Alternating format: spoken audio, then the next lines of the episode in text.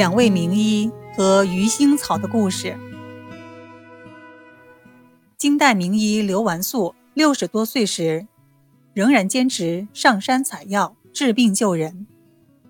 有一天，刘完素上山去采药，没有带雨具，突降一场暴雨，全身湿透。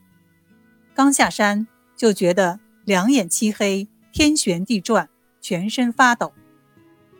他挣扎着回到家，一进家门，立即服下违禁汤，没有效果；又服了桔梗汤，仍然没有效果。通宵达旦，痛苦难忍，家人门生惊慌失措。这时，张元素正好路过此地，今闻刘完素病重，立即前往探视。并送他一种草药，说：“此药多人试过，甚灵，请先生服用吧。”刘完素瞥了一眼，随即闭上眼睛，双眉紧锁。他心里嘀咕道：“这不是三百草吗？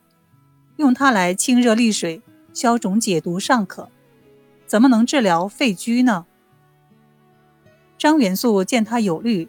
一再说：“先生，不妨一试。”就令门生取药煎汤，汤液淡红，气味甚香，沁人心脾。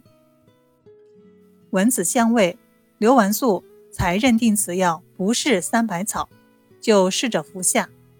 连服三天，竟然咳嗽抖湿，浓痰大减，病情好转。刘完素痊愈之后。前往张元素家道谢请教。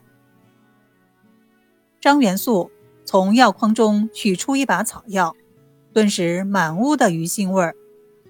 他道：“此乃吉菜，俗称鱼腥草，能清热解毒、祛痰止咳、消疽排脓。采后阴干，便无鱼腥气。前几日给您服用的乃阴干之品。”此时，刘完素才恍然大悟。鱼腥草闻着气腥，其味辛，性寒，归肺经，能够清热解毒、利尿、消肿、止痛，主要用于治疗肺炎、肺癌、慢性支气管炎等一系列肺系疾病。